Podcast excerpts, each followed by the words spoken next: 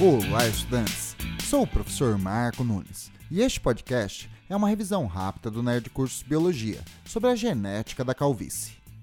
A calvície é uma condição genética influenciada pelo sexo, pois é uma herança condicionada por genes localizados em cromossomos autossômicos, mas que sofre influência dos hormônios sexuais, se expressando de forma diferente nos dois sexos.